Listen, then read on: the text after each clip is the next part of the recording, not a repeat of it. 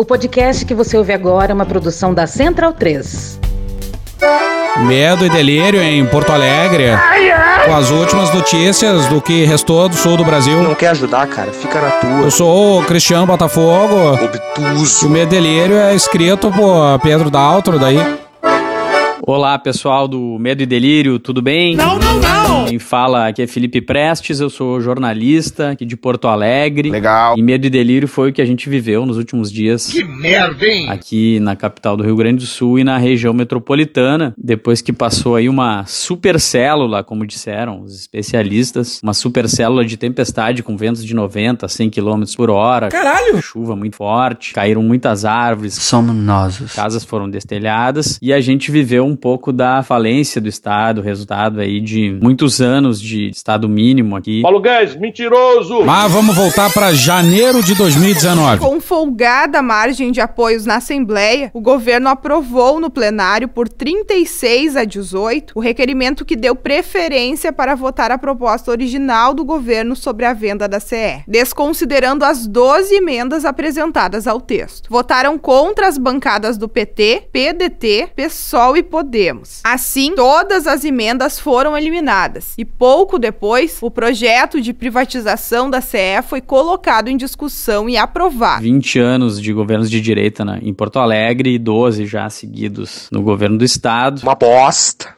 Não sabe? Uma merda. Eu pude acompanhar não só como morador aqui, mas também cobrindo para o site Sul 21. E a gente, finalmente, eu tô mandando esse relato na terça-feira à noite, dia 23. Finalmente, o presidente da CE Equatorial declarou que os trabalhos é, de contenção dos danos aí causados foi concluído. Tem só cerca de 400 pessoas sem luz agora. Isso seria um volume normal, digamos, do cotidiano da, da empresa. A gente tava que nem os, os patriotas, né? Porque só mais 24 horas, só mais 24 horas. Primeiro eles disseram que era sábado, que ia acabar o trabalho, depois domingo, Domingo ela não vai. depois segunda e finalmente, então, nessa terça, eles concluíram. Finalmente. Agora vamos voltar para 4 de janeiro desse ano. Prefeito, o senhor eh, disse. Prefeito, o senhor eh, disse que talvez ao assumir a Equatorial demitiu muitas pessoas experientes que precisavam, pelo menos, passar esse conhecimento antes para novas equipes, formar né, profissionais qualificados. Sério? No caso específico da Equatorial, o senhor considera que o serviço piorou muito desde a privatização? Olha, eu não, eu, não, eu não posso entrar nesse detalhe com profundeza. Por que será? Só acho o seguinte, está havendo muita queda de luz na cidade, existia com a CE pública, existia, claro que existia, e me parece que o atendimento, o atendimento da Equatorial, quando acontece isso, está um pouco pior do que era quando a CE é pública, não? A gente teve algumas cenas pitorescas aqui, né? O prefeito Sebastião Melo pediu motosserras emprestadas, né, no Twitter para a população.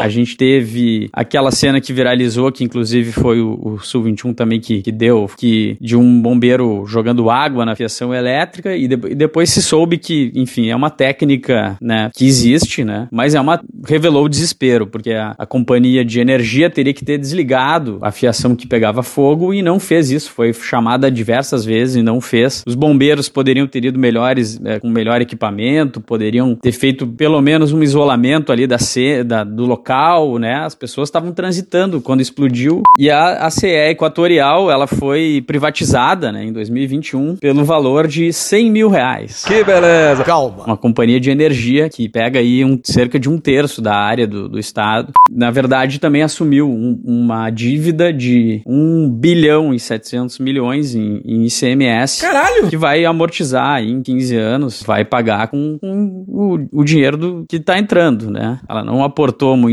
muito dinheiro aí para assumir esse negócio. Extremamente fácil. E tá sendo muito criticada, né? Pelo próprio prefeito de Porto Alegre. Eu espero que a Equatorial, se a Equatorial possa ter uma governança resolutiva, porque nós temos tido problemas aqui ao longo do tempo, né? Esse temporal é mais um que acontece na cidade de Porto Alegre, e eles precisam dar uma resposta mais rápida, porque não há energia, não há água sem energia, não há bombeamento de esgoto fluvial sem energia. Silêncio, por favor. Tem gente aí descobrindo que energia é setor estratégico. Parece que na madrugada em que aconteceram aí os, os, os eventos climáticos, o pessoal da CE dormiu tranquilamente. Todo relaxado, gostosão, tranquilo. Não fala nem recebe chamado. Os dirigentes da, da Equatorial estavam dormindo. Acorda, vagabundo! As autoridades públicas estavam tomando atitudes, enfim, mas elas mesmo que abriram mão de poder comandar, né, essa empresa. A CE foi vendida. O Sebastião Melo, que é o prefeito de Porto Alegre, era deputado estadual, votou a favor de autorizar essa venda. Tempo, tempo, tempo, tempo. E o Eduardo Leite é foi o governador, então, que realizou essa venda. E ambos foram reclamar, então, da empresa, mas era só, é só o que eles podem fazer hoje em dia é reclamar Todo mundo pagou 15 reais. da CE, né? Eles não têm condições de, de fazer muito mais coisa, né? É!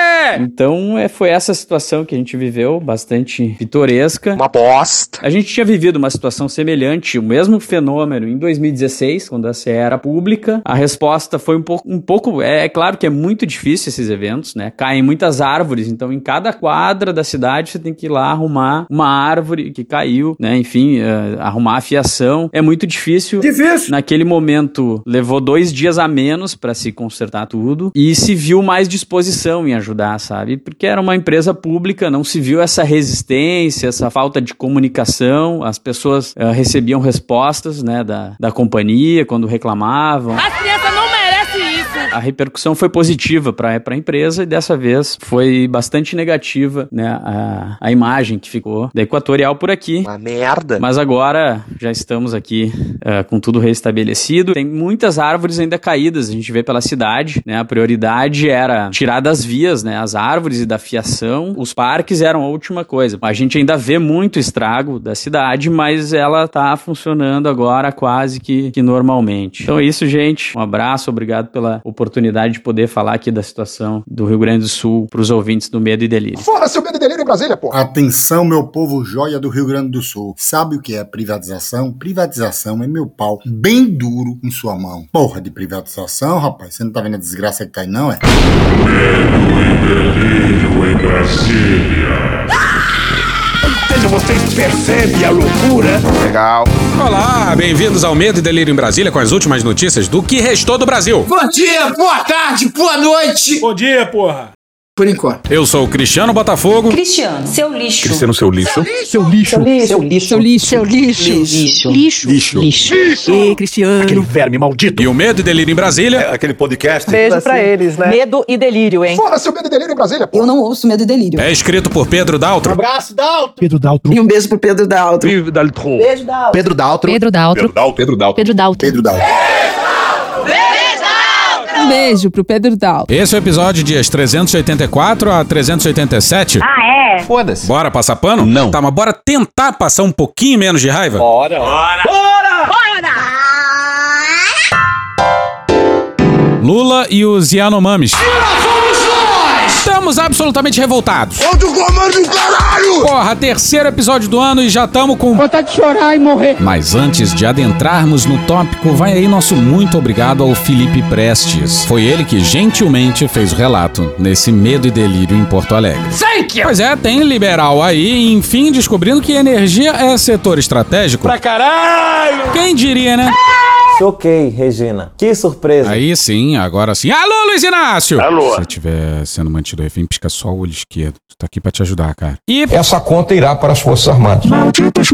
Mas essa conta também tá indo pro sujeito que deveria ser o comandante em chefe. Você não quer de café? Vai comprar gente com café não, Luiz Inácio. Traz o café pro pessoal. Ah, obrigado, vou aceitar. Posso tomar café? Pode, mas a gente vai criticar mesmo com café. E o problema não é o Lula. O Lula é o espelho dessa sociedade civil que é absolutamente incapaz de quadrar os militares. Os ouvintes mais atentos do Medo Delírio Tudo drogado. sabem que os nossos episódios sobre os povos indígenas contam com ajudas luxuosas. Ou pelo menos os últimos contaram. Nesse episódio também vai acontecer. Hoje a gente vai falar dos Yanomamis. E a tragédia envolvendo os Yanomamis encapsula boa parte das nossas desgraças. E tudo começa com eles, claro. Malditos milicos. O Brasil é um país construído em cima de um cemitério indígena. E em pleno século XXI, a gente continua nessa mesma cruzada insana. A voz a seguir é do Arnaldo Liechtenstein. A visão do homem branco de exterminar índios já tem 500 anos. Realmente a cavalaria brasileira foi muito incompetente. Competente sim, foi a cavalaria norte-americana que dizimou os seus índios no passado. E hoje em dia ele não tem esse problema lá. Desde que o homem branco chegou aqui, deu varíola e gripe, né? E levou em troca a sífilis e o tabaco. Então foi uma troca muito profícua, né? Desde os começos desse choque de culturas. Só que nós estamos falando de 500 anos atrás. Acho que o homem branco evoluiu nesse tempo. O índio mudou, tá cada vez mais o índio é um ser humano igual a nós. Sabendo que não é a destruição, não é o extermínio do choque, a diversidade não se resolve com o extermínio do mais fraco pelo mais forte. Então isso daqui não se tem sentido nos dias de hoje. Bora pro Rubens Valente no dia 17 na agência pública. Infelizmente, para o povo Yanomami, o 8 de janeiro nunca acabou. Nos dois casos, a extrema-direita mais raivosa e bélica participou, incentivou ou organizou as invasões. Presidente, estão queimando caminhões, tratores, pessoal do meio ambiente, do IBAMA. Ontem o ministro Ricardo Salles, repente, veio falar comigo com essa informação. Ele já mandou abrir um processo administrativo no meu lugar para apurar realmente a responsabilidade disso aí. Não é para queimar ninguém, nada, né? Ninguém não, nada é, maquinário, trator, caminhão, seja o que for. Não é esse procedimento, não é a nossa orientação. Ambos contaram com a complacência das forças de segurança. Olha só. Em Brasília durou um dia. Para os Yanomamis é mais uma segunda-feira normal. A destruição lá tá em looping. E a gente ia colocar várias aspas do Rubens Valente aqui. O trabalho que ele vem fazendo na agência pública é primoroso. Assim como todo mundo da agência pública. Beijo para vocês aí. Mas aí a gente pensou no clássico. Ousadia e alegria! E aí? Olá, ouvintes do Medo e Delírio. Pois é, senhoras e senhores, hoje é Medo e Delírio e Rubens Valente. Traz pra mim, Marquinhos, traz pra mim. Em janeiro de 2023, o presidente Lula assinou um decreto pelo qual ordenava duas coisas, duas operações simultâneas e paralelas, né? O socorro à saúde dos indígenas de Anomami. Por que será? Mas peraí, peraí, aqui a gente vai pausar, porque o Rubens Valente vai inaugurar o quadro. A culpa é de quem? A culpa é de quem? General Heleno autorizou o ex-traficante a garimpar em área Yanomami. Em 14 de dezembro de 2022, na reta final do governo Bolsonaro, o general Augusto Heleno. O general Heleno Pequeno, que aliás mudou o nome agora para Heleno Minúsculo. Então ministro do Gabinete de Segurança Institucional da Presidência da República, autorizou a exploração de ouro numa área de 9.800 hectares, vizinha à terra indígena Yanomami, em Roraima. A autorização foi dada a Creuza Bus Meloto, que já cumpriu pena de prisão por tráfico de drogas e que foi denunciada pelo Ministério Público por suspeita de receptação de pneus roubados.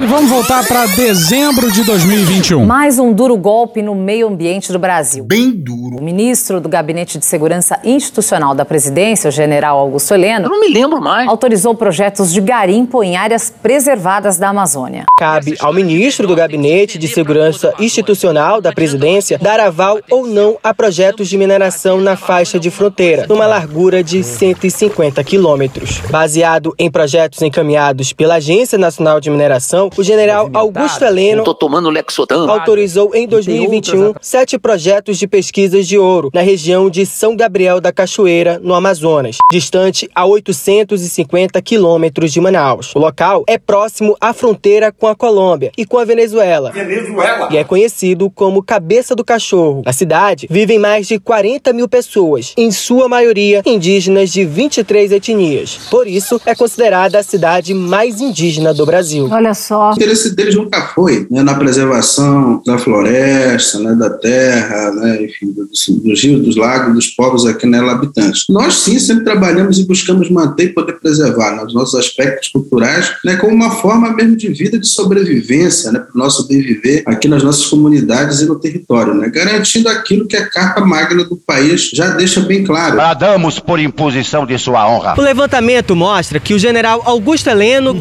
concedeu 81 autorizações de mineração na Amazônia desde 2019, entre permissões de pesquisa e de lavra de minérios. A maior quantidade foi em 2021, quando assinou 45 delas, conforme atos publicados até o dia dia 2 de dezembro. É a maior quantidade em um ano desde 2013. Por que será? Nós tentamos contato com o Gabinete de Segurança Institucional da Presidência e com a Agência Nacional de Mineração, mas não tivemos retorno. Transparência acima de tudo. Acabou a entrevista? Acabou a entrevista. O deputado federal Marcelo Freixo enviou uma representação ao Ministério Público Federal contra o general Augusto Heleno para investigar a autorização dos projetos de garimpo em áreas preservadas da Amazônia. Tá certíssimo. A gente tem que ter o direito de explorar o garimpo na tua propriedade.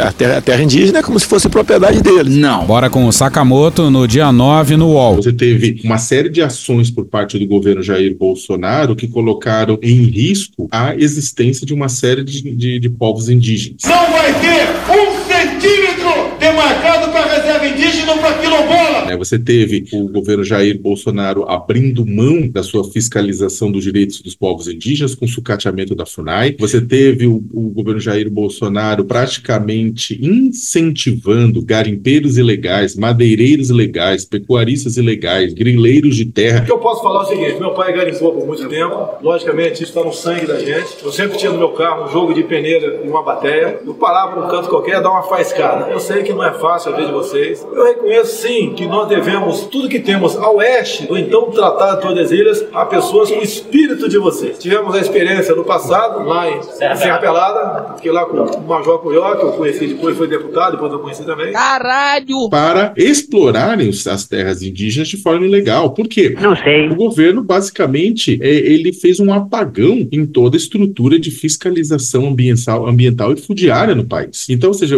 ele, ele fomentou, ele, ele plantou, basicamente, ó, tá lá a terra, a terra do Brasil, vai lá e tome. Acabou, porra! Acabou! O Arnaldo Liechtenstein explicou bem demais do que se tratava essa tara do Heleno por autorizações para garimpo na Amazônia. É que o pessoal não entendeu o que o presidente Bolsonaro falou na conferência do clima. Eu não entendi o que ele falou. O presidente prometeu que nos próximos anos ele ia acabar com o garimpo ilegal na Amazônia. E ele vai. Não ele vai acabar o garimpo, ele vai acabar a ilegalidade. Então todo a- a- o garimpo vai ser legal. Isso que o pessoal não entendeu. Ou seja, a política não é incoerente. Desde o começo é assim. E eis que os Yanomamis vivem uma tragédia trazida pelo garimpo. E o garimpo mata Yanomamis de formas diferentes. Mata na base da bala, da fome, da malária. Vamos com o Júlio Recurari, que é presidente do Conselho Distrital de Saúde Indígena Yanomami. A malária chegou através dos carimpeiros, porque a malária nasce na buracos que os carimpeiros fizeram. Água parado, água sujo. Muito rapidamente a malária espalhou para todas as comunidades. Aonde não existia a malária, chegou a malária. Para acabar com a malária, a gente tem que ter um planejamento muito forte, estratégico, com recursos profissionais, borrifação nas comunidades. Se não tiver isso aí, a malária vai acabar com o povo Yanomami. A malária tem como, sim, a malária tem cura, a malária tem remédio, a malária tem como acabar. Pois é, e o Brasil já fez isso com sucesso na década de 90. E essa aqui é uma ótima deixa para uma baita entrevista com o médico aposentado Cláudio Esteves, que passou décadas com os Yanomamis. A entrevista é do excelente Suma Uma. Quem nunca foi lá no site dele está errado. Tá muito errado isso. Visita lá o Suma Uma. Matéria da Malu Delgado, publicada no dia 16. Ao decidir exercer a carreira de médico na terra indígena Yanomami no início dos anos 90, Cláudio testemunhou o domínio avassalador do garimpo na área. Quando a imprensa brasileira divulgava a presença de aproximadamente 40 mil garimpeiros, a destruição do território crescia e as doenças se disseminavam entre os indígenas. Ao lado da sua companheira, a também médica Daisy Alves, Cláudio implementou um método de saúde pública revolucionário. Primeiro na Comissão Pro Yanomami e anos depois à frente da ONG Uriri Saúde Yanomami, cuja história foi contada por Suma Uma em abril de 2023. Legal. Com o aval do Ministério da Saúde, o trabalho da Uriri fez com que a incidência de malária caísse 99% no período em que a ONG atuou, entre 1999 e 2004. De 2001 a 2004, não foi registrado nenhum óbito causado por malária nas aldeias atendidas pela Uriri. Nenhum! Segundo os boletins epidemiológicos divulgados pela Fundação Nacional de Saúde, mortalidade infantil foi reduzida reduzida em 65%. Caralho! A tuberculose começou a ser diagnosticada e tratada nas malocas. A vacinação de crianças Yanomami seguia o calendário do Ministério da Saúde. Não havia casos de desnutrição. O trabalho de Cláudio e Daisy sempre foi um obstáculo ao garimpo na terra indígena Yanomami e gerou incômodos políticos. Por não concordarem com o domínio e a interferência de oligarquias políticas na saúde, eles optaram por romper os convênios da Uriri com o governo federal anos mais tarde. E essa pra machucar, hein? Cláudio explica que isso aconteceu em 2004, no governo Lula 1, por conta de loteamento político da Funasa em Roraima. Isso não pode. Na época era a Funasa que cuidava de saúde indígena, e o que vai a seguir é cruel demais. Acabaram vítimas da burocracia estatal, condenados a ressarcir o Estado por não terem comprovado o uso do dinheiro público nos convênios da Uriri. Nunca recorreram judicialmente. Primeiro por ingenuidade e por não acreditarem que os questionamentos do Tribunal de Contas da União, que consideravam despropositais, teriam consequências reais. Mais adiante, pela impossibilidade financeira de pagar advogados. Puta que pariu! E vamos para mais recente, dia 20 de janeiro de 2023. O Ministério da Saúde resgatou indígenas Yanomami desnutridos e com malária. O presidente Lula vai amanhã a Boa Vista, em Roraima, para dar apoio federal. Em quatro anos, 570 crianças Yanomami morreram vítimas de desnutrição ou por falta de apoio médico. Pois é, e é assim que se mata um povo indígena. Ah, cara, quem fala de eu não tô com tá vendo? A matéria de capa do portal Suma Uma mostra a foto de uma criança de 3 anos de idade com apenas 3 quilos e 600, o mesmo peso de um recém-nascido. Fome, desnutrição e abandono se alastram pela terra indígena Yanomami, o maior território demarcado do país, onde vivem quase 30 mil pessoas. Nos últimos quatro anos, as mortes de crianças com menos de 5 anos, que poderiam ter sido evitadas, aumentaram quase 30%. 570 foram vítimas da falta de atendimento básico. Não se tratou de omissão do governo Bolsonaro, mas da ação direta do governo Bolsonaro. Tá, então a omissão é, uma, é um pé, no meu entender, é um pecado também. E o Orlando Calheiros lembrou a gente, muito bem lembrado, que o Bruno Pereira, indigenista, assassinado junto com o jornalista britânico Tom Phillips, tinha sido exonerado do Ibama por fazer fiscalizações no território Yanomami. Isso não interessava ao governo de generais de Jair Bolsonaro. Filho da puta! Nos últimos anos, o que a gente viu foi uma redução da equipe trabalhando em área, doenças que a princípio são tratáveis, né, e que poderiam ser facilmente resolvidas evoluem para quadros mais graves, né? Então, gripe se transforma em pneumonia justamente por essa ausência de um atendimento primário, e isso faz com que essas pessoas precisam ser removidas então de avião para poder ser tratadas na cidade. A perversidade disso é que você tem um aumento no investimento no, no distrito, mas esses recursos eles são empenhados principalmente no frete aéreo e não na melhoria na, da qualidade na atenção básica. E daí? Lamento, quer que faça o quê? Segundo os indígenas, outro vetor para a entrada de doenças é a presença de invasores. Uma estimativa da Rutucara Associação Yanomami aponta que mais de 20 mil garimpeiros estão infiltrados no território. Daí ocorre a transmissão de malária e a dengue, por exemplo. E uma vez infectados, os indígenas ficam impossibilitados de trabalhar nas roças das comunidades. Ou seja, não falta só remédio, também falta comida. Olha o tamanho da merda. Nos últimos dois anos, foram quase 3 mil casos de malária na região de Auares, em Roraima. Caralho! É necessário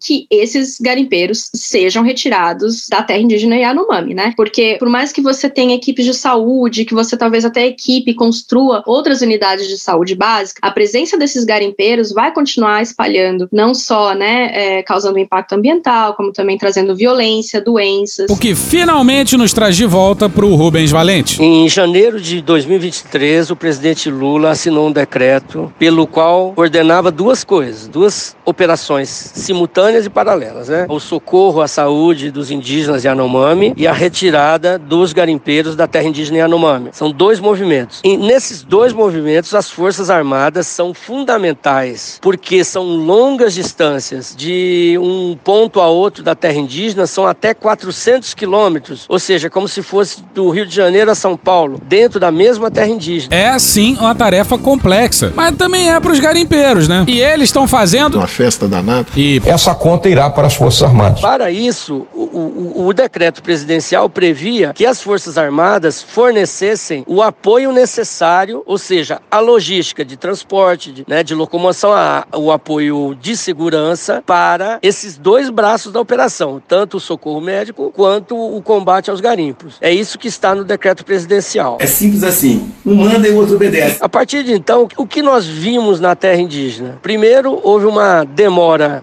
sistemática. Para que essa ansiedade, essa angústia? Com duas prorrogações do fechamento do espaço aéreo, que é uma responsabilidade da aeronáutica. Essa aeronáutica que vai a seguir, ó, no Eduardo Militão, no UOL, no dia 16 de novembro de 23.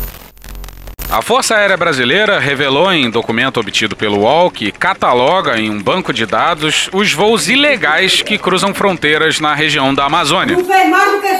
A aeronáutica admite, contudo, que não compartilha essas informações com outras instituições, como a Polícia Federal e o Ministério Público Federal, responsáveis por investigar o crime organizado. Por que será? Fontes da PF e da Procuradoria relataram ao UOL que a FAB ignorou pedidos de compartilhamento de dados sobre voos ilegais na Amazônia nos últimos meses. Que filho da puta, olha aí, veja você. As informações seriam usadas em apoio a investigações e operações, entre elas a ocorrida em terras Yanomami assoladas por garimpos ilegais. Deixa o cara se fuder, pô. Esses voos servem a crimes ambientais, tráfico de drogas e lavagem de dinheiro, segundo relataram policiais e procuradores ao UOL. Para eles, o veto ao acesso a informações fragiliza o combate a atividades criminosas. Tô passada, chocada. Segundo a FAB, os voos ilegais são catalogados e monitorados exclusivamente para uso interno em apoio a, abre aspas, atividades de inteligência e ações de policiamento do espaço aéreo que podem ocorrer em operações conjuntas e interagências, fecha aspas. Vai tomar no cu com todo o respeito.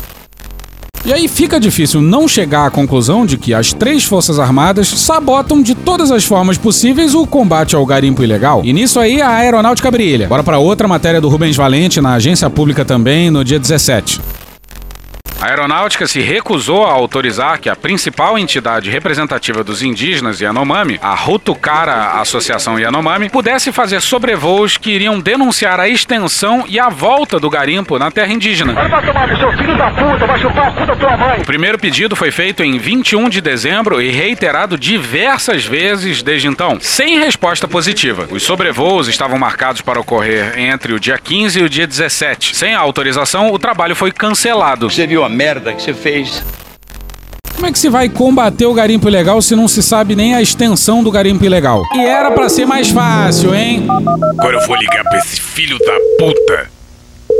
Alô? Alô? Oi, presidente. Olha, presidente, a puta que te espariu. Pra quem é cheio de medalhinha no peito é Vossa Excelência. Não, sim, claro, Vossa Excelência. Olha só, tem um ofício aí pedindo voo da aeronáutica lá pra terra indígena Yanomami que vocês estão ignorando e eu não quero saber por quê. Então eu, como seu superior hierárquico, eu tô ordenando que vocês imediatamente respondam afirmativamente esse ofício e faça logo essa porra desse voo. Do contrário, você tá dispensado do comando da aeronáutica, assim como vai fazer um passeio na puta que os pariu. Alguma dúvida, comandante? É, não, não, com certeza. Porra! Sabe?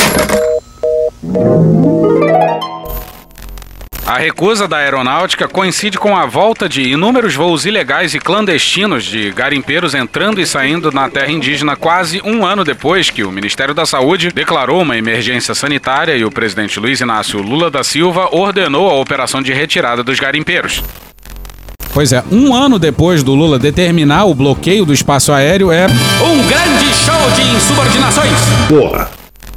A atividade dos aviões garimpeiros é uma afronta direta ao bloqueio do espaço aéreo que está sob responsabilidade da própria aeronáutica. Outros sobrevoos na terra indígena Yanomami foram liberados nos últimos meses pela aeronáutica. No ano passado, uma comissão externa dominada por senadores da direita pró-garimpo sobrevoou pelo menos duas vezes a terra indígena com o apoio dos próprios militares. É uma hipocrisia generalizada.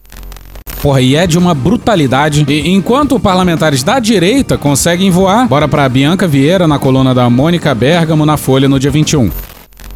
O Ministério da Defesa se negou a disponibilizar aeronaves para levar uma comitiva de ministros à terra indígena Yanomami, afirmam integrantes do governo à coluna. No dia 10 desse mês, Marina Silva, do Meio Ambiente, Sônia Guajajara, dos povos indígenas e Silvia Almeida, dos direitos humanos, viajaram a Auares, em Roraima, para acompanhar a crise humanitária que persiste no território.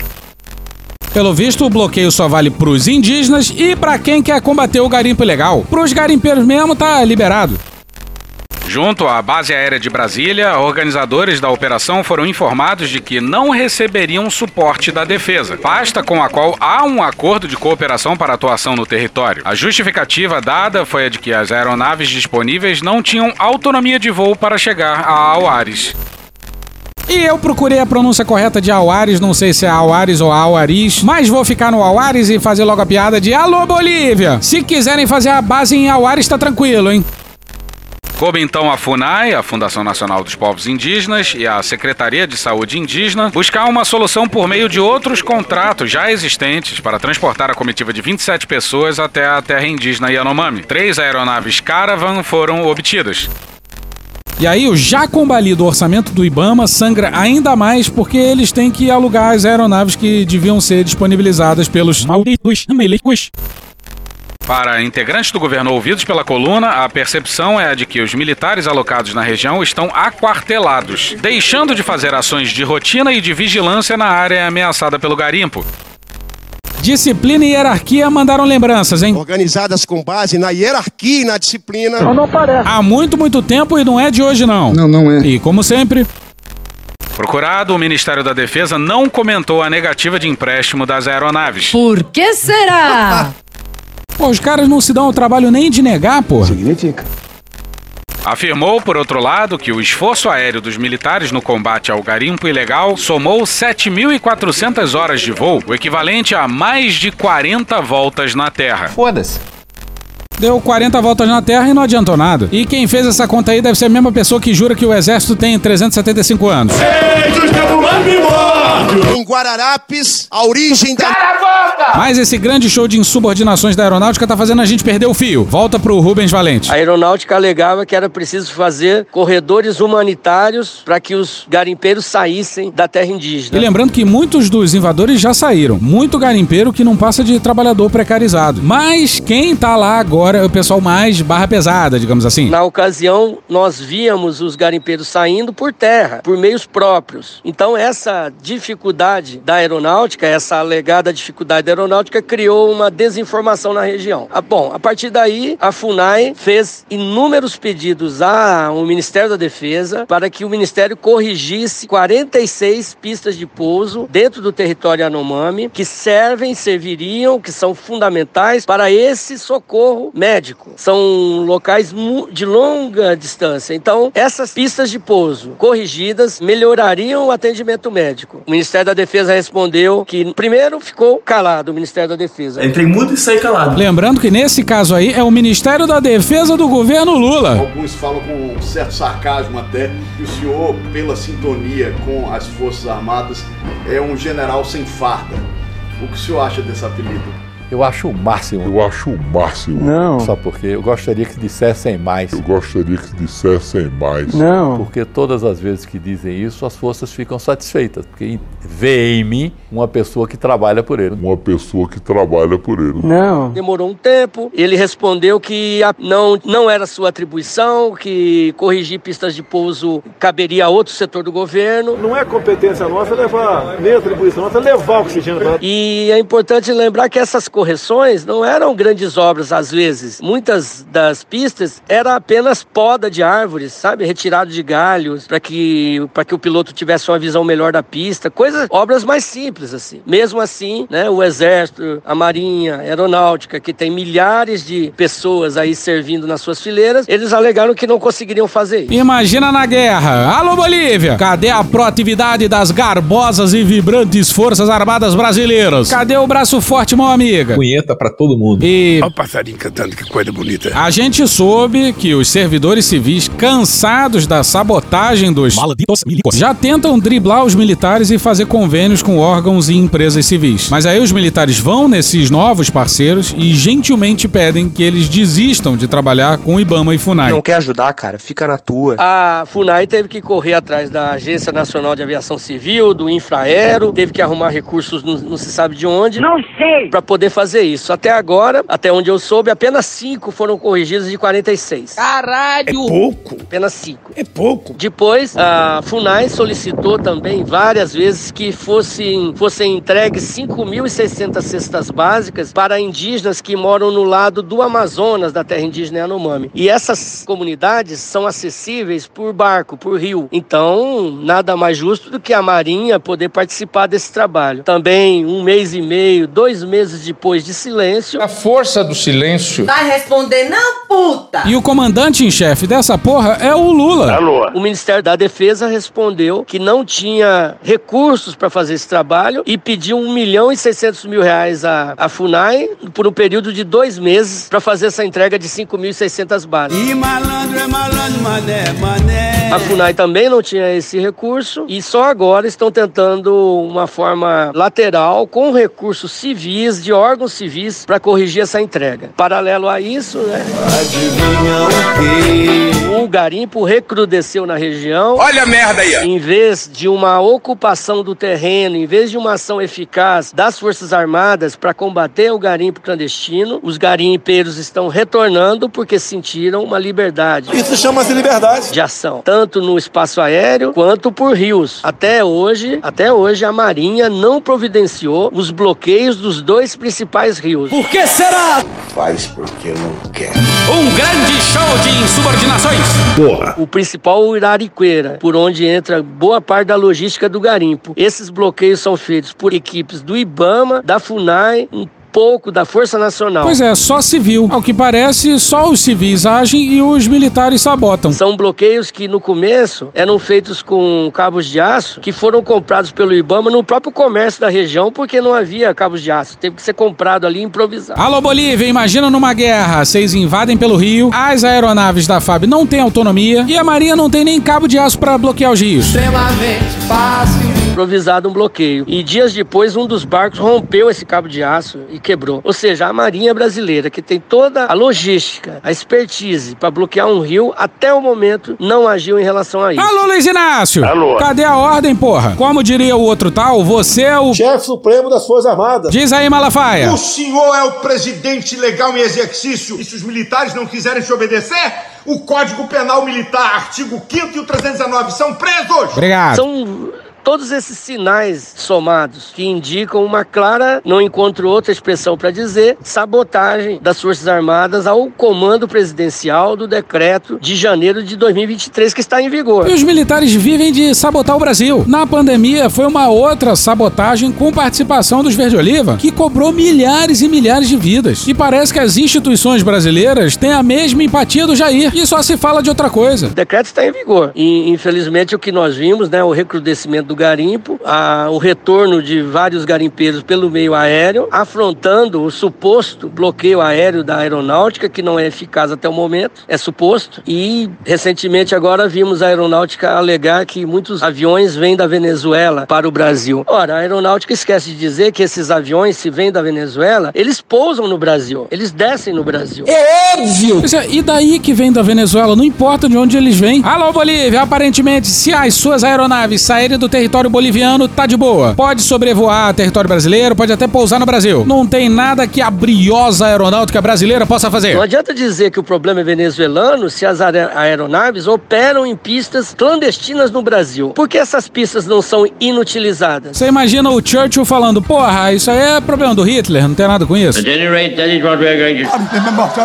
Pois é, parece que os militares têm problema com pista de pouso. Não conseguem nem consertar nem destruir. Eu queria saber. Eu quero saber. Por que essas- esses locais de pouso dos aviões não são ocupados, pelo menos temporariamente, pelas Forças Armadas? O mínimo. Ocupados. Por que esses invasores não são expulsos? Não sei. O mínimo. Pelas Forças Armadas. Por quê? Qual o motivo? Eu quero saber. Ninguém prega aqui uma ocupação do terreno permanente ou que dure muito. Atenção, atenção, é agora que o bicho vai pegar. É agora que o bicho vai pegar. Mesmo porque o exército já tem três pelotões especiais de fronteira dentro da terra Yanomami. O exército já tem três, três, três. pelotões especiais de fronteira dentro da terra Yanomami. Então ele já ocupa, na verdade. Pois é, tem três pelotões especiais de fronteira no território Yanomami já. E mesmo assim, dezenas de milhares de garimpeiros conseguiram invadir o território. Aparentemente, nas barbas do exército brasileiro. E aqui a gente repete alô Bolívia. Aliás, é um escândalo que tem uma invasão dentro de um território onde há pelotões do exército brasileiro. Um grande escândalo. Para mim é um escândalo. Foi um escândalo. Como o Comando Militar da Amazônia admitiu essas invasões ao longo de anos, ao longo principalmente do governo Bolsonaro. Anos. Como é possível que o Comando Militar da Amazônia não exerça sua autoridade sobre áreas ocupadas por pelotões do exército? E repara só no absurdo. Renato Santana, no dia 20 de abril de 23, no Info Amazônia. A crise humanitária na terra indígena Yanomami se desdobrou nos últimos anos sem objeções do braço forte mão amiga do Exército Brasileiro. Punheta para todo mundo. Nas regiões de Surucucu e Auares, afetadas pela desnutrição extrema e mortalidade infantil, dois pelotões militares estão instalados. E, conforme denúncia de organizações indígenas e indigenistas, seus comandos se negaram a dar suporte à Polícia Federal no combate ao garimpo ilegal no território Yanomami durante os anos Bolsonaro. Um grande show de insubordinações. Porra. Pois é, onde já se viu militar recebendo ordem de civil, né?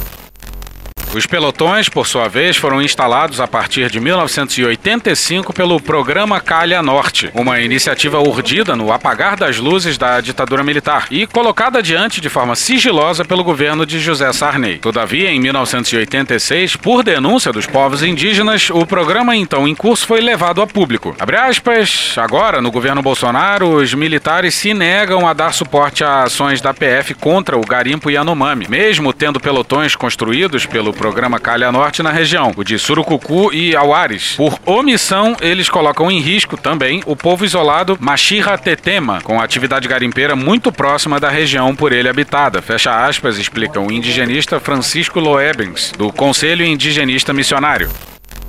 E, por lei, os pelotões deveriam defender o território nos quais eles estão instalados. Aí é como se os pelotões fossem o QG do exército lá em Brasília, onde os golpistas eram bem-vindos. Ao que parece, nos pelotões especiais de fronteira, os garimpeiros são muito bem-vindos. E aqui precisamos falar de uma lenda do exército brasileiro. Mais uma das suas lendas. Tem. O folclórico general democrata. Tem a lenda de que todo militar é honesto.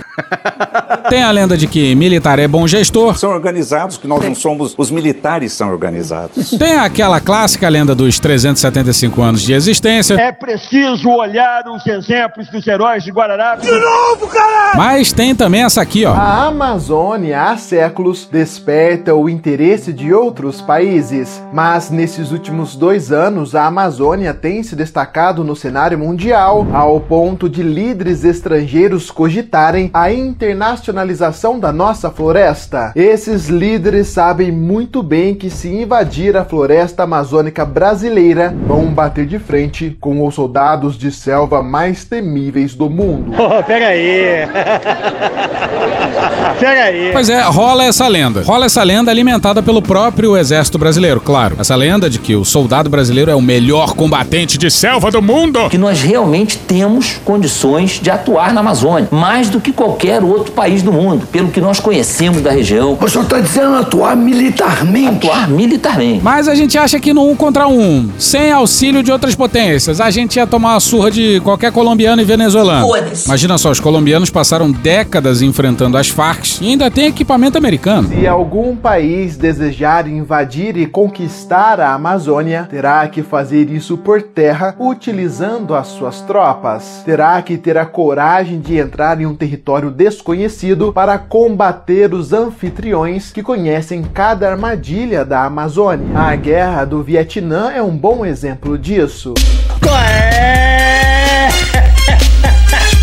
O quê? Colombianos e venezuelanos desconhecem a floresta amazônica? E foi droga, hein? Mas vamos lá, se os brasileiros são os melhores soldados da selva do mundo, então por que caralhos o território do lado dos pelotões especiais de fronteira foram invadidos, hein? Se são os melhores soldados do mundo, por que não conseguiram defender o território brasileiro? Pô, é ou não é uma pergunta válida? Bora pro Vinícius Sassini no dia 18 na Folha. As Forças Armadas também desmontaram uma base de abastecimento de combustíveis que funcionava na região de Palimiu. Essa base era considerada fundamental para a autonomia dos voos dos helicópteros do Ibama, principal responsável pelo combate ao garimpo ilegal desde o início da operação de desintrusão, de retirada dos não indígenas, em fevereiro de 2020. Sem a base desmontada no segundo semestre de 2023, os agentes não conseguem mais percorrer longas distâncias. Ao Ares, a região mais distante na fronteira com a Venezuela, não é alcançada por ações de fiscalização. E essa floresta é preservada por si só, até mesmo pela sua pujança, bem como por ser floresta úmica, como em grande parte dos senhores, não pega fogo. Pois é, e o sadismo dessa sabotagem é que tudo depende de uma logística muito bem azeitada. E, ao que parece, as Forças Armadas vêm sabotando esses esforços logísticos de tudo que é jeito. Mas volta para a entrevista da Suma Uma com o médico Cláudio Esteves de Oliveira. A saúde dos Yanomamis e dos Yekuana depende basicamente da solução de dois problemas: a presença do garimpo e a estruturação do Distrito Sanitário Especial Indígena Yanomami, em particular a contratação de recursos humanos de forma direta pelo Estado. Em fevereiro de 2023, acreditávamos que o governo eliminaria o garimpo na terra indígena Yanomami e Yekuana e manteria vigilância permanente. Tinha todos os recursos. A verdade é que nada disso aconteceu. Puta que pariu! Expulsar o garimpo não é tarefa fácil, mas manter o garimpo funcionando na terra indígena também é difícil para os criminosos. Pois é, esse ponto é chave, é fundamental. Se os garimpeiros conseguem, por que, que o exército não consegue? É preciso ter um apoio logístico bastante complicado. Se foi possível acabar com o garimpo e manter a vigilância para reprimir novos focos na primeira grande onda de invasão de garimpeiros no fim da década de 80, hoje, contando com muito mais recursos financeiros e tecnológicos, nada justifica que o garimpo esteja ativo em carga total depois de um ano do governo Lula. Nada. Em 2023, tínhamos algum otimismo em relação à resolução desses dois problemas, mas a contratação de pessoal continua na gambiarra e o garimpo atuando com total liberdade. Eu sou a pessoa que posso garantir a sua liberdade. Por isso, a tragédia humanitária continua. E continua porque o governo demorou a entender que essa tragédia demandaria uma ação articulada dos ministérios. Por isso, Lula só foi fazer reunião ministerial sobre esse assunto no dia 9 de janeiro desse ano, 2024, depois que a imprensa denunciou os desmandos por lá.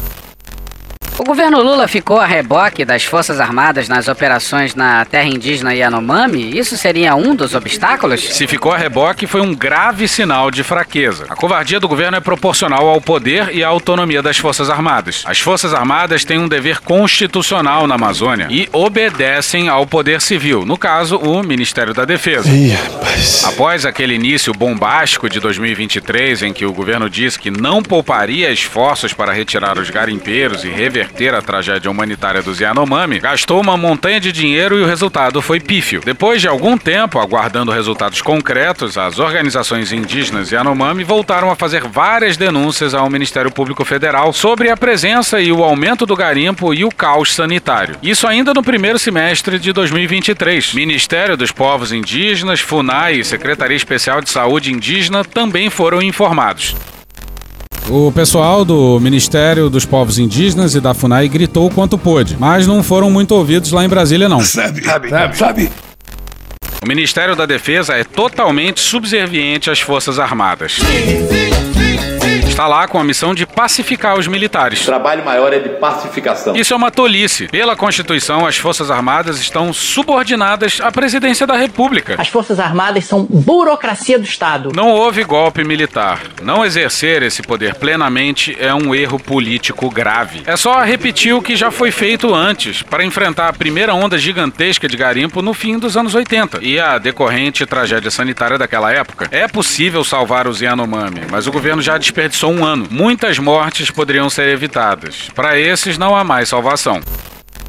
E quando será que o Lula vai se comover de fato com o extermínio dos Yanomamis? Quando vai entender o papel das Forças Armadas nisso? Não adianta fazer uma reunião ministerial um ano depois que o decreto foi desrespeitado. Tem que enquadrar as Forças Armadas. Botar o pau na mesa e gritar uma ordem. Porra, alô, Luiz Inácio. Alô. Não tinha aquele papo que tu tava atrás do Nobel da Paz e por isso tava se valendo da diplomacia? Pois é, pela diplomacia é capaz de você não ganhar nada. Mas se salvar os Yanomami aí, quem sabe? Olha o Lula em 30 de janeiro de 23. O Estado brasileiro, quando ele quer tomar decisão, ele toma e acontece. Já tiramos gente. Já houve um tempo que tiramos garimpeiros de determinados locais que eles não podiam invadir. Hoje eu assinei um decreto dando poderes às Forças Armadas, ao Ministro da Defesa. Não, brother. Ao Ministério da Saúde. Me parece melhor. Nós vamos tomar todas as atitudes para acabar com o garimpo ilegal.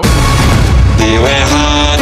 E repara como o Lula, de um ano depois, de 9 de janeiro de 2024, reconhece que talvez ele não tenha feito tudo que podia para acabar com o garimpo ilegal, não. O governo federal vai criar uma estrutura permanente para proteger os indígenas em Roraima. Tu tava fora do Brasil, irmão? O anúncio foi feito após uma reunião no Palácio do Planalto, convocada pelo presidente Lula. Com meses e meses de atraso. Sabe, sabe, sabe, sabe. Foram quase quatro horas de reunião para fazer um balanço das ações do governo federal nas terras indígenas de Roraima. O presidente Lula disse que a situação dos Yanomamis vai ser tratada como uma questão do Estado brasileiro. Mas peraí, até então não era? Eu não entendi o que ele falou. Nós vamos ter que fazer um esforço ainda maior, utilizar todo o poder que a máquina pública pode ter. Exatamente por isso, o presidente tem que bater na mesa e gritar ordens pros comandantes. E se as ordens não forem cumpridas, que se arrume outro comandante. Vai trocar. Se não puder trocar, troca o chefe dele. Pode trocar o chefe dele, troca o ministro. Porra, caralho, porra. Porque não é possível que a gente possa perder uma guerra para garimpo ilegal. Que a gente possa perder uma guerra para madeireiro ilegal. Ou que a gente possa perder uma guerra para as nossas próprias Forças Armadas. Que a gente possa perder uma guerra para pessoas que estão fazendo coisas contra o que a lei determina. Essa conta irá para as Forças Armadas. Além das Forças Armadas e Polícia Federal, 12 ministérios vão trabalhar juntos. Mas aí antes não estavam? A gente até entende que de vez em quando ministérios diferentes caminhem em direções opostas, tipo, sei lá, agricultura e meio ambiente, por exemplo. Mas aí o chefe do executivo direciona. Era o Ministério dos Povos Indígenas e o Ministério dos Direitos Humanos contra todos os outros ministérios, sem o apoio do Lula, e fica cada vez mais difícil entender a relação do Lula com os militares. Eles cospem na cara do presidente, de várias formas. E não acontece nada. Estão fazendo o que estão fazendo com os Yanomami e. Nada acontece feijoada. Bora pro Dimitrios Dantras e o Sérgio Roxo no Globo no dia 21, porque enquanto isso.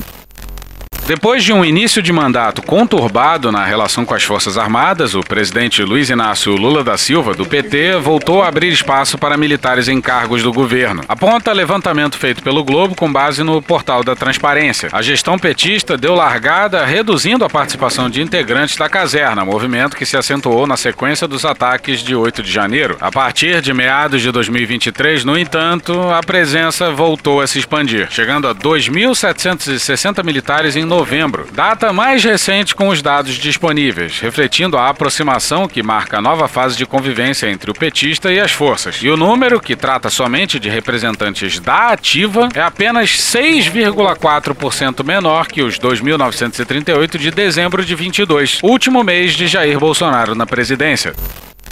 Mas. Infelizmente. Vamos voltar pro General Heleno.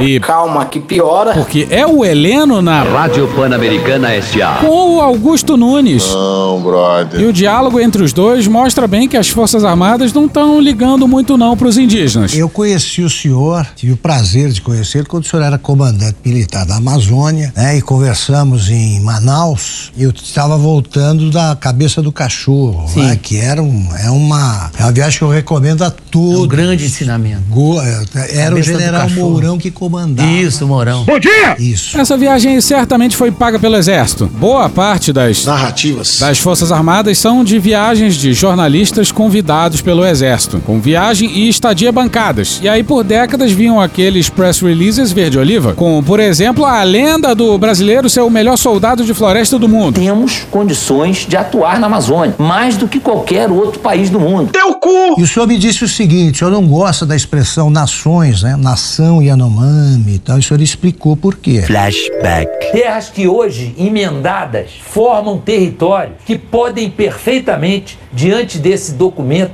que eu sempre disse que era um documento espúrio, um documento de lesa pátria, que é a Declaração de Direitos dos Povos Indígenas, que diz que o índio tem autonomia, que pode escolher sua forma de governo, não sei o quê. Se amanhã uma ONG dessas internacional resolver abraçar a causa de que o Yanomami deve ser independente, cria uma bandeira, cria um hino, já tem um território, vai na ONU e pede à ONU o reconhecimento da independência. Você perde um, você perde um pedação do Brasil. End of flashback.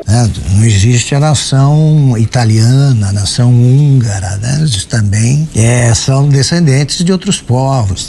E o discreto Augusto Nunes cita a Itália e Hungria. E também teve lá o Salvati, Salvati, Salvati, acho que foi primeiro-ministro da Itália. Nosso prezado primeiro-ministro Orbán. Nos afinamos em praticamente em todos os aspectos. Por que incomoda? O senhor falou do caso dos Yanomami, que poderia, eventualmente, né, um, num discurso da ONU, aquele Davi Yanomami, poderia proclamar a independência daquilo e daria problemas. Eu queria que o senhor analisasse. Ainda é assim? Eu ainda tenho esse receio porque nós ainda não resolvemos esse problema, que é um problema muito mais de conscientização, um problema muito mais linguístico do que é que o, o tratado que foi assinado pelo Brasil, assinado muito mal assinado. Mentira! Assinado por um civil, né? O tratado da Organização Internacional do Trabalho, um, ah. 69, parece, que estipula que se um determinado território tiver uma bandeira bandeira, um hino e uma população. Um território que pega dois países, áreas de dois países. Pode ser, ou apenas é. nossa área. Né? Tá, é? tá, é? tá. Aí, Bolívia, é só cruzar o Brasil, criar uma bandeira, inventar um hino aí e chegar no Porto da Barra. Pede pro Léo Santana criar um hino. Ai.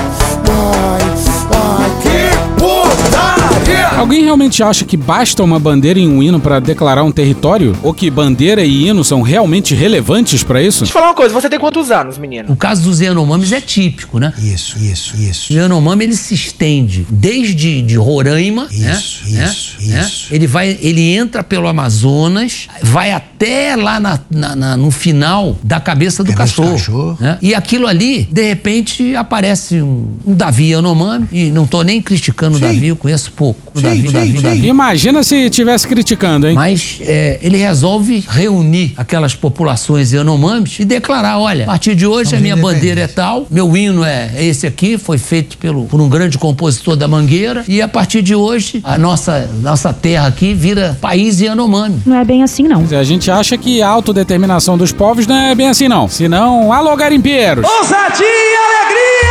Juntam a galera aí, lançam a bandeira, mete um hino e pronto, vocês estão com o país. E aí, pô, vocês fazem a lei, tá tudo liberado. E o pior é que esse tipo de coisa ainda hoje é ensinado com dinheiro público nas escolas militares. Vai se queixar com o João São Kennedy. todos né? brasileiros, é um chaval.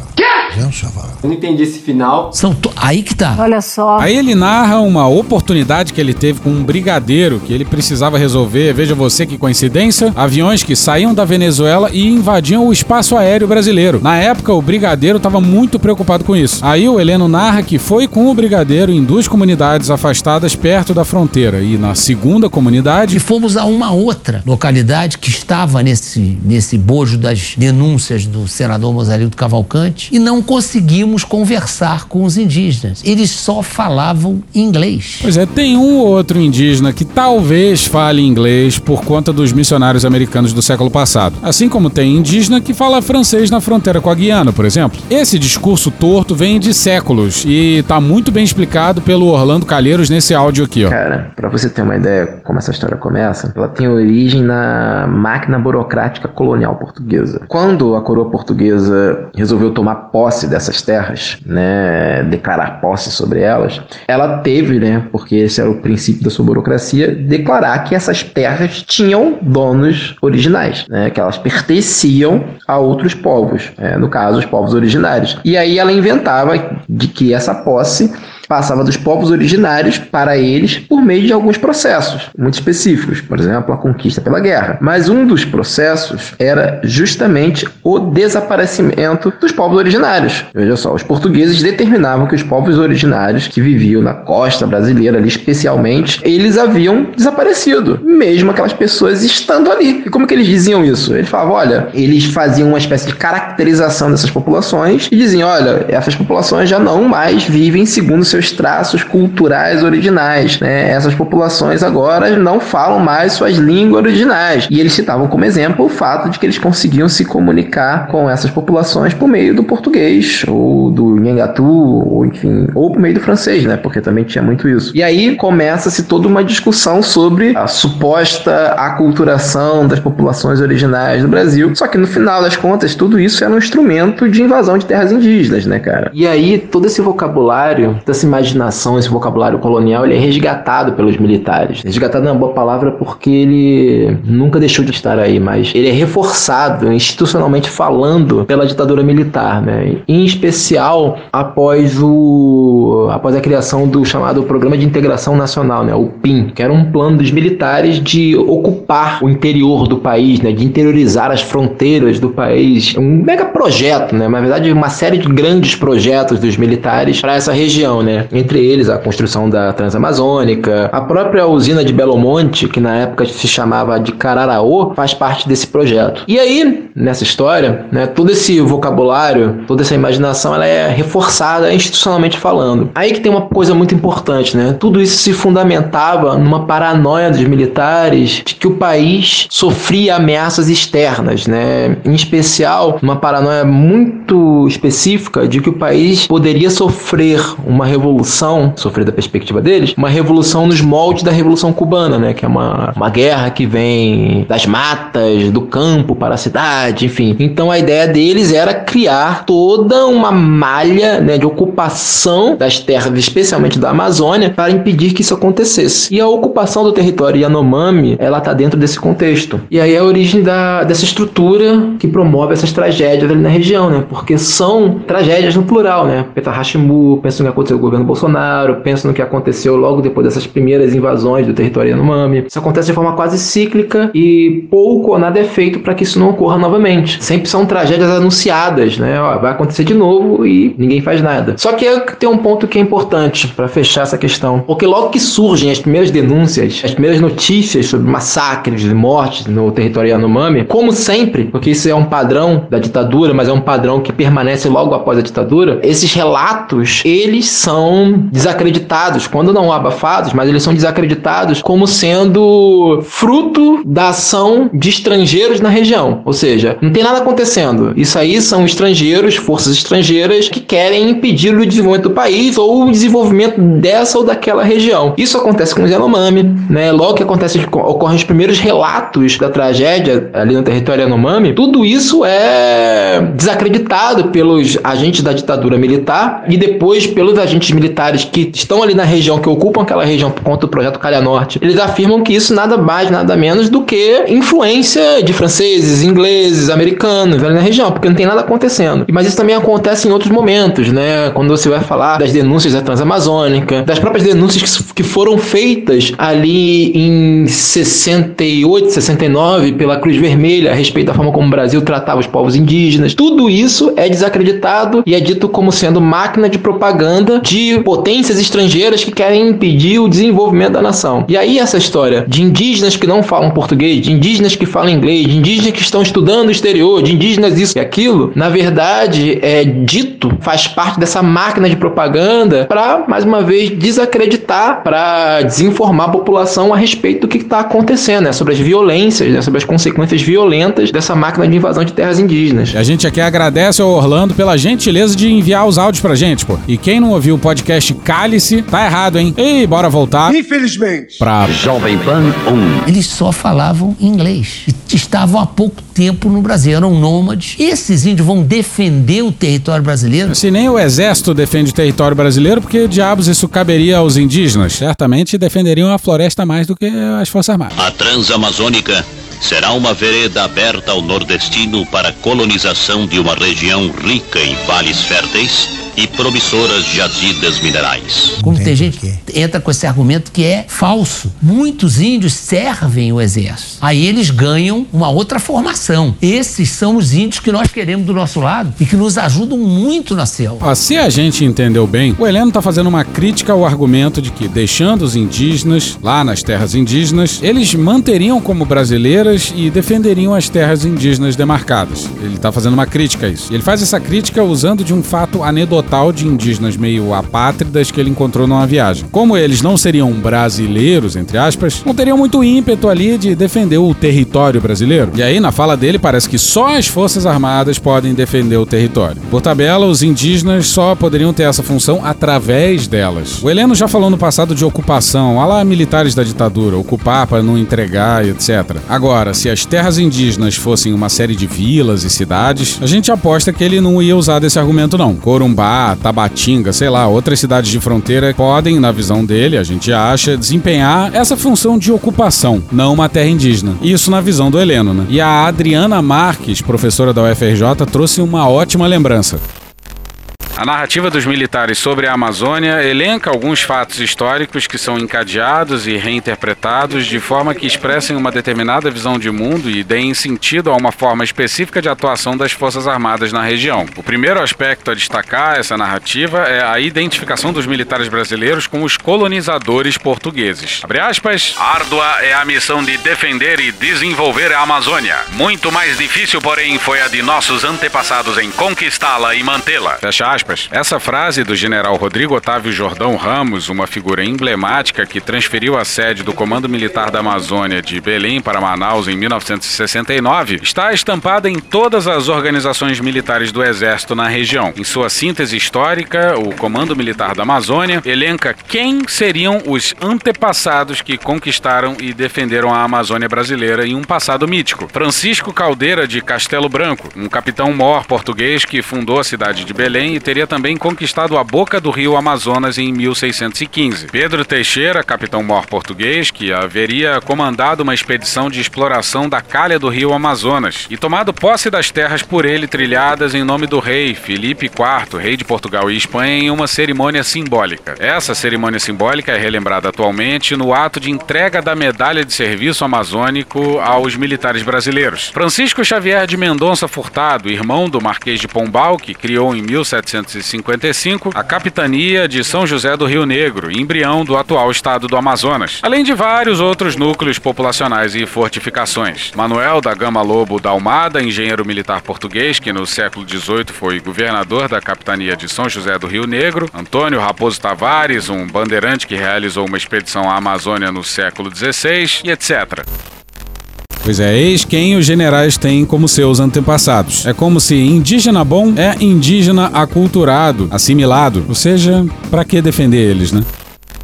Por acreditarem que são os herdeiros dos colonizadores portugueses, os militares brasileiros reproduzem algumas práticas inspiradas no modelo de ocupação do território amazônico, utilizado por seus antecessores, e defendem que a soberania brasileira sobre a região somente pode ser garantida através de sua colonização. E acabou essa desgraça. Quer dizer, acabou não. Porque o Carapanã do Vira Casacas mandou pra gente um longo áudio sobre o tema desse episódio. E o rapaz entende do riscado, hein? Por isso vai aí a seguir o áudio na íntegra. Fala pessoal do Medo e Delírio, eu, que é o Carapanã, eu vou falar muito rapidamente sobre essa questão envolvendo militares, garimpeiros e Yanomami. Primeira coisa que a gente tem que entender é que historicamente os militares brasileiros sempre foram extremamente truculentos com os indígenas amazônicos. Você tem dois exemplos muito didáticos disso. O primeiro é o trato uh, que eles eles tiveram com os indígenas Waimiri Troari, né? Uh, você teve basicamente a ditadura militar fazendo uma operação de guerra contra os indígenas, uh, que inclusive teve panfletos acusando eles de serem guerrilheiros comunistas, uh, uso de napalm e outras coisas do tipo, que existe toda uma, uma investigação, nunca sei o quanto ela foi concluída ou não, mas se fala ali na casa de mais de 3 mil mortes causadas durante esse conflito. várias pessoas que investigavam uh, essa, esse evento uh, foram perseguidas pela ditadura e foram perseguidas depois da ditadura também. Então você tem a maneira como a ditadura tratou indígenas como os Caiapó, como outras indígenas que foram contatados na abertura de estradas né, da Transamazônica. Você tem algo bastante hum, variado aí, né? Você vai ter vezes em que os indígenas eram contactados por equipes uh, da FUNAI e eram vacinados, enfim, você tinha as coisas devidamente ali, na medida do possível, acontecendo, embora sempre com uma mortandade super alta, muito difícil você contatar uma população, convencer todo mundo a, a se vacinar, e isso é um problema super sério, porque o contato, né, a gente sabe, traz doenças para as quais os indígenas não têm resistência inicialmente, então por isso é muito perigoso, né, tem que fazer o contato com o povo que não está em contato frequente com a população do Estado Nacional Brasileiro é algo que tem que ser feito com muito cuidado. Então você tem todo, tudo documentado sobre isso e, claro, o que aconteceu no Yanomami durante a ditadura militar, onde o governo militar abriu o território Yanomami para garimpeiros e para outras uh, formas de exploração, mas principalmente para o garim, e reagiu às denúncias uh, uh, de maus tratos, genocídio, de destruição do território indígena com coisas completamente malucas, tipo aquele livro dizendo que os Yanomami não existem, né? os Yanomami são uma farsa. Então, os militares, historicamente, não têm nenhum interesse em deixar que os Yanomami tenham uh, direito à sua terra, né? que sejam tratados como devem ser tratados os povos indígenas brasileiros. Nunca tem, nunca tiveram, não terão. Não existe um, um momento em que eles serão diferentes uh, uh, nessa, nesse entendimento. É, essa teoria de que terras indígenas são uma espécie de país esperando para acontecer que vai separar do Brasil, tudo isso é algo que os militares fomentaram como uma espécie de teoria da conspiração, mas também como uma espécie de doutrina que orienta as ações políticas da caserna. Então, não existe nada de bom uh, acontecendo entre militares indígenas nessa seara. Uh, você tem aí alguns lugares onde o exército brasileiro faz algumas ações, de levar uh, medicina, levar cirurgias, você tem algumas coisas assim acontecendo algum, dependendo do lugar, mas via de regra não há interesse do exército brasileiro e dos militares brasileiros em que os indígenas brasileiros tenham direito à terra. Sempre foram contra isso, sempre serão contra isso. Você não precisa, não, não sou eu que estou dizendo, são eles mesmos que falam. Então, essa ideia de que os militares estão sabotando o combate ao garimpo na terra Yanomami, garimpo este que fez com que os Yanomami passassem fome e ficassem desnutridos, porque destruiu as áreas que os Yanomami usam para roçar, são as áreas de floresta que eles, que eles uh, uh, limparam antes, né? Essas áreas estão sendo usadas para garimpo, ocupou as pistas de pouso com as necessidades do garimpo e desocupou as pistas de pouso com as necessidades dos indígenas, então você não tinha remoção de paciente, você teve remoção de pessoas que estavam trabalhando na saúde indígena, né, não podiam mais operar, então você começou a ter um abandono permanente da população Yanomami durante o governo Bolsonaro, que foi inclusive coberto pelo governo com a proibição de que funcionários uh, uh, e, e, outras pessoas, né, outros indígenas pudessem entrar no território Yanomami você teve, chegou a ter esse tipo de coisa acontecer. A FUNAI começou a deixar garimpeiro entrar e proibir pesquisador de entrar e proibir, enfim, organizações sociais de atuarem lá. Uh, o governo Lula fez um primeiro, um primeiro, uma primeira operação de desintrusão que aconteceu. O Lula foi para lá, mostrou a situação como estava absurda e agora os garimpeiros lógicos estão voltando. Isso não é uma coisa inédita, né? Uh, isso acontece. Você às vezes vai ter que fazer uma outra operação de desintrusão. Só que agora os militares estão fazendo corpo mole, né? Estão fazendo corpo mole. E aí cabe a mim um, uma explicação que eu acho importante. Por que, que os militares podem fazer corpo mole agora? E por que, que eles não poderiam antes, por exemplo, na época da desintrusão lá na década de 90, quando de fato tiraram coisa, garantiram para os Yanomami a terra indígena deles, tudo aquilo. Eu acho que o Brasil ele teve uh, um momento em que os povos indígenas foram extremamente bem sucedidos nas alianças que eles construíram com o movimento socioambientalista, com outros povos da floresta e com uma coisa mais ampla na sociedade civil. Né? A Constituição de 88 foi um pouco um ápice aí, mas você teve, na década de 90, 2000, toda um, um, uma efetivação do direito à terra pelos indígenas brasileiros, que foi construída uh, um, com muito esforço. Foi muito esforço para fazer isso. Né? Se você vai pegar a história uh, dessa luta, é muita gente que ficou morta pelo caminho, não só muitos indígenas, como muitas pessoas que deram a vida por essa causa, né? Porque, enfim, cara, cara, pessoas que fizeram o que podiam e o que não podiam para tentar garantir que os indígenas tivessem seus direitos respeitados. isso mudou bastante, esse paradigma foi mudando. Existem dois elementos que aconteceram, dois outros elementos que entram dentro dessa equação para sabotar essa aliança dos povos da floresta. O primeiro elemento é a bancada ruralista, que começa a investir em propaganda, que começa a investir na desarticulação, na deslegitimação dos indígenas brasileiros, né? Essa ideia de que os indígenas brasileiros seriam, na verdade, estrangeiros, né? Você vai pegar todos os indígenas que estão em área de fronteira e você vai chamar, ah, os Yanomamis são venezuelanos, os Ticunas são colombianos, uh, os São paraguaios. Você vai produzindo esse tipo de coisa, né? Você vai produzindo esse tipo de propaganda anti-indígena. A outra foi, outra coisa que a bancada ruralista fez muito bem através das articulações dela no Congresso, foi atacar pesquisadores e antropólogos, destruir a credibilidade deles, usando para isso uma boa parte da imprensa brasileira que não foi conivente, como foi colaboracionista. E eu posso falar isso no caso da Veja, por exemplo, né, que eu acho que foi uma revista que fez esse desserviço ao Brasil várias vezes, acusou pessoas de coisas absurdas, uh, foi, foi um veículo usado de forma difamatória várias vezes contra pesquisadores indigenistas brasileiros. E você tem também os evangélicos. E os evangélicos eles têm uma outra coisa que eles fizeram para poder desarticular a, a, Aliança dos Povos da Floresta. A primeira é a destruição, na, não é os evangélicos fizeram isso, mas eles se aproveitaram disso, a destruição da igreja progressista. E a igreja progressista católica, gente, ela foi essencial para a organização comunitária da Amazônia. O movimento de, de, eclesial de base, o movimento de educação de base, as comunidades eclesiais de base, tudo isso foi fundamental para a organização de comunidades na Amazônia, entendeu? Para pegar as pessoas que estavam é, submetidas a, a, a, patrões da borracha, a donos de garimpo, a donos de castanhal, aos caras que eram os donos da Amazônia e organizar esses caras em vivos, né? Uh, você tem isso porque você organizou indígenas, camponeses, seringueiros, pescadores, todo mundo foi sendo organizado uh, por, por pessoas ligadas à Igreja Católica que eram extremamente uh, competentes nisso. Então, esse é um movimento importantíssimo que acontece ali durante as décadas de 60, 70, 80 e que vai sendo destruído com a destruição da igreja progressista, né, que foi uma, uma, uma espécie de agenda do Papa João Paulo II, e ela abre caminho para os evangélicos chegarem. E aí eu vou falar uma coisa em geral, porque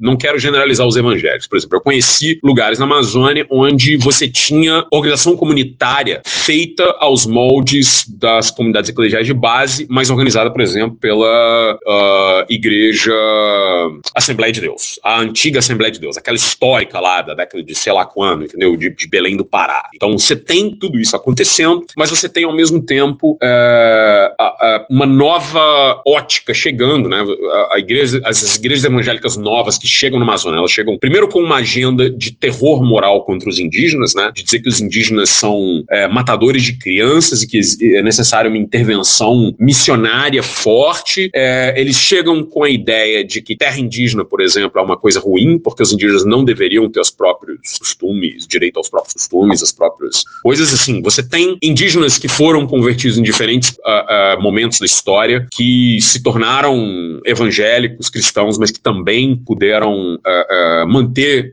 você tem manter suas próprias tradições. Eu sei que isso pode parecer estranho, mas você vai ter vários exemplos na literatura de como isso acontece, de como os caras conciliam fé cristã com, com enfim, as, as próprias crenças, as próprias práticas religiosas deles. Isso acontece no Brasil inteiro, não é só, enfim, não é só na Amazônia, mas dá para se entender isso bem. Mas a lógica evangélica é uma lógica de guerra santa, né? é uma lógica de guerra a ser feita, uma lógica de domínio. Então, essa lógica uh, evangélica pode ser neopentecostal ou não, mas geralmente é, ela foi tomando conta de vários espaços de organização comunitária na Amazônia. Então, você tem os militares que não estão interessados, aliados com os garimpeiros, aliados com os evangélicos, aliados com os grileiros, aliados com a bancada ruralista. Uh, essa aliança é uma aliança feita para destruir a autonomia dos povos indígenas brasileiros e para destruir os direitos que eles têm. Uh, essa é uma questão muito simples. Não estou falando aqui que é todo pastor, todo fazendeiro, todo negócio, não, mas essa é uma questão fácil de entender. Se você pega, por exemplo, a ONG que a ex-ministra Damares Alves, hoje senadora, é, é, presidia, você vai ver que eles faziam vídeos de propaganda de pânico moral com infanticídio indígena e loucuras do tipo, que eram encenações e que eles usavam isso, e isso ainda você vai ver esse vídeo sendo usado para atacar indígenas até hoje, para chamar os indígenas de bárbaros, para chamar os indígenas disso e daquilo. E esses caras são uh, elementos que provocaram uma ruptura na sociedade civil brasileira. Essa ruptura faz com que você não tenha, uh, dentro de várias maneiras, uma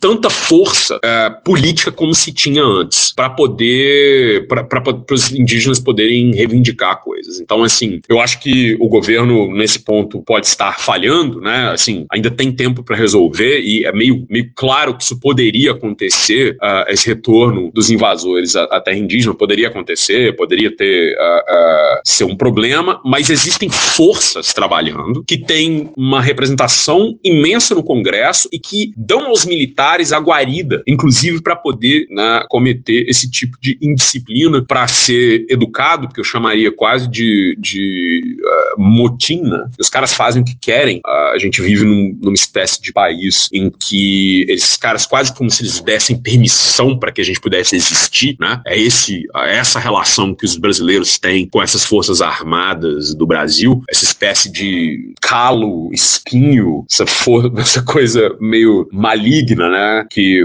é como eles funcionam. E eu acho que nesse ponto, essas, essas três, esses três pilares, né? Militares, uh, autoridades evangélicas e ruralistas são uh, a base de sustentação desse tipo de política agressiva de roubo de recursos na Amazônia. Porque o que esses caras estão fazendo, gente, eles estão roubando dos índios, eles estão roubando do Brasil. Eles estão pegando o que é nosso, né? No sentido de uma ideia de que todos nós somos brasileiros, inclusive os povos indígenas no Brasil, né?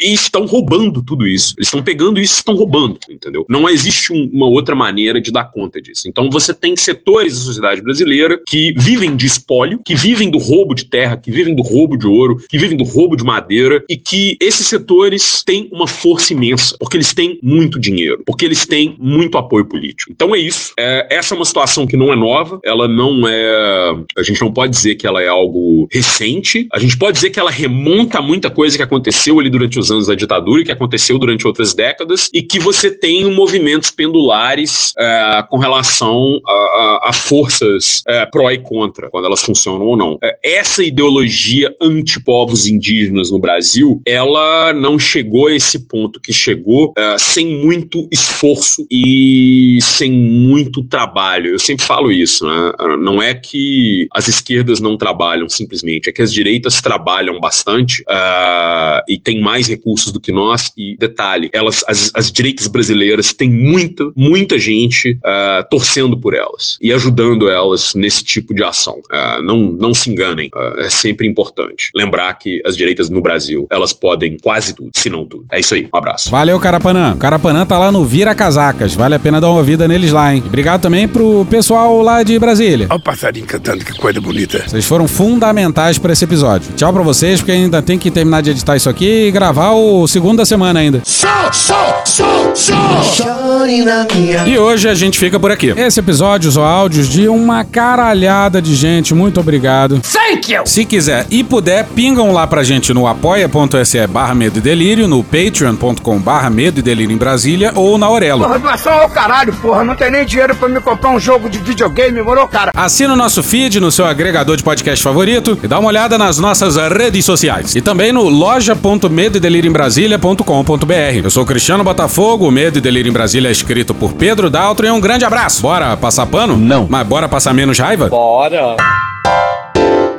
Me permite uma parte? Não lhe dou a parte. Olá, é Binho Zavascki, presidente da SEMA Nacional. Nós estamos passando informação aqui do movimento dos servidores ambientais federais, que são servidores do Instituto Chico Mendes de Conservação da Biodiversidade, do IBAMA, do Serviço Florestal Brasileiro e do Ministério do Meio Ambiente. Servidores esses que eram tratados como inimigo no desgoverno anterior, que passaram por um processo de desmonte interno das organizações, das instituições e que, conjuntamente com o governo atual, retomaram diversas políticas públicas, a reconstrução de programas tão importantes como o PPCD, o PP Cerrado, apresentaram dados já mensuráveis em relação ao combate ao desmatamento e à retomada de diversas políticas públicas e que agora aguardam, desde outubro de 2023, um retorno do governo na sua pauta de reivindicação, na reestruturação da carreira, para que a gente consiga desempenhar da melhor forma possível as atividades que a área ambiental precisa. E os dados é, que o governo apresenta em muitos fóruns hoje internacionais na retomada de fundos como o Fundo Amazônia, o Fundo de Mudanças Climáticas, são também resultado desse esforço dos servidores públicos federais que estão aí há mais de sete anos sem uma mesa de negociação e sem uma proposta que atenda minimamente às suas reivindicações. Então, o que nós buscamos hoje, e por isso grande parte das atividades de campo estão paradas e os servidores estão concentrados nas atividades laborais em escritórios, em centros de pesquisa, nas sedes dos órgãos, até que o governo apresente uma proposta que possa não só melhorar a nossa carreira, que está tão defasada, mas também ter mais atratividade. A carreira dos servidores federais ambientais é uma das que mais teve evasão de servidores que pediram demissão por cargo inacumulável ou por estar em outra atividade é, no último período, dada a condição que está muito desfavorável. Então, hoje o que nós pedimos é uma reestruturação da carreira, a indenização de interiorização para os servidores que estão muitas vezes em locais de difícil lotação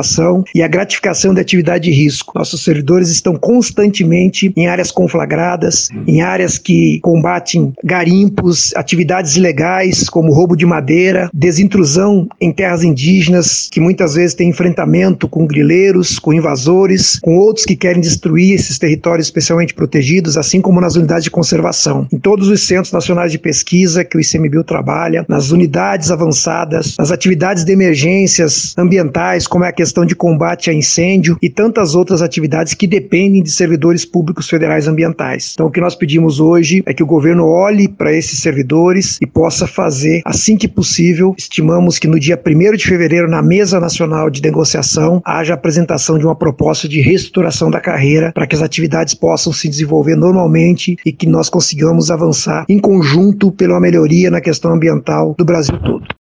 Acabou? Não. Bora com o Nauê Bernardo Azevedo, advogado e cientista político, com um comentário sobre o episódio anterior. Fala aí, Cristiano e Pedro. Olha, ouvindo o último episódio do Medo e Delírio, eu percebi que vocês se referiram à LDO como a lei que define o orçamento. Isso não está totalmente errado, mas para ser mais preciso, a LDO é a lei que dá as diretrizes para que o orçamento seja efetivamente cumprido. O nome da lei que define efetivamente o orçamento é LOA. Então, só para dar essa palestra gratuita aí e deixar o ouvinte do podcast ainda melhor informado. Valeu, seus lixos. Acabou? Não. E nunca vamos esquecer o dia 24 de janeiro. Grêmio Recreativo Escola de Samba Unidos do Delírio. De astrólogo a ideólogo, do politicamente incorreto ao reto. Doce feto, fase anal. O Brasil no temporal.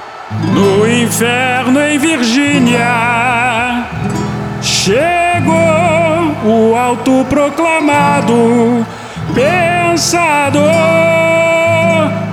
Discorreu no YouTube a sua verve, o ressentimento ferve, o diabo carregou. Alô, unidos do delírio! Até empatia tem limite. Doce feto, fase anal, o jardim das aflições, marxismo cultural, fim das civilizações, o tabaco não faz mal, coletivo imbecil, manda você pra puta que pariu. Pai da neodireita brasileira, com discurso conservador, oh, oh, oh, ajudou os patriotas a instalar o reino do terror.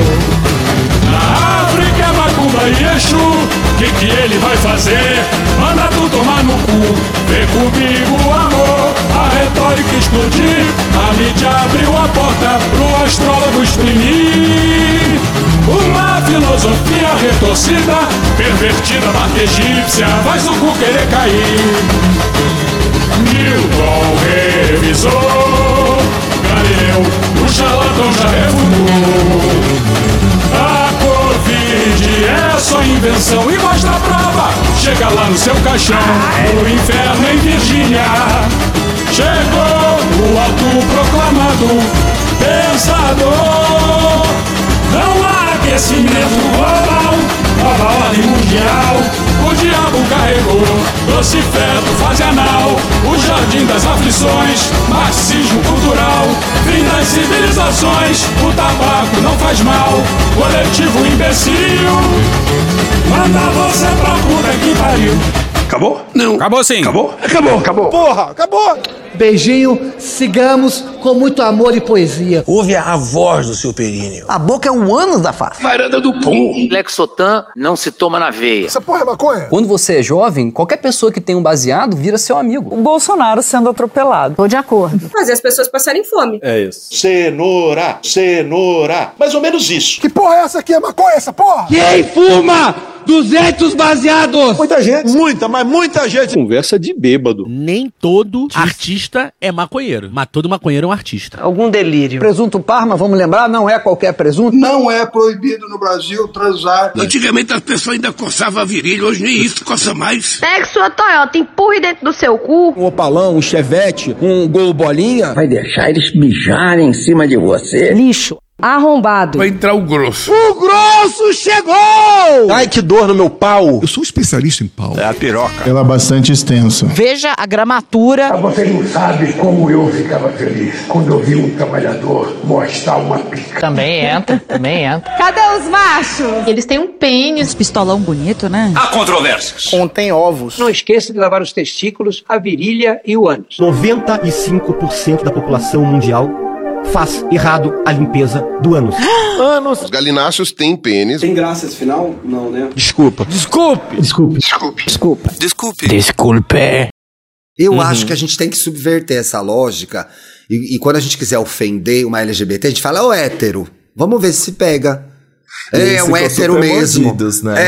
É. Não, eu sabe o que aí é você começa qualquer discussão que critique a eles. Olha, já estamos no nós e eles. Foi assim que começou o quê? A polarização. Polarização, meu pau em sua mão, como diz Medo de Delírio em Brasília. Qualquer. Ai, mas é porque não pode nem ser hétero mais. Desse jeito não pode, gente. Tem que ser de outro, né? Acorda, vagabundo! Acorda! Acorda! Obrigado, minha gente. Deus proteja a todos. Sejam felizes. Abraço. Deus proteja a todos.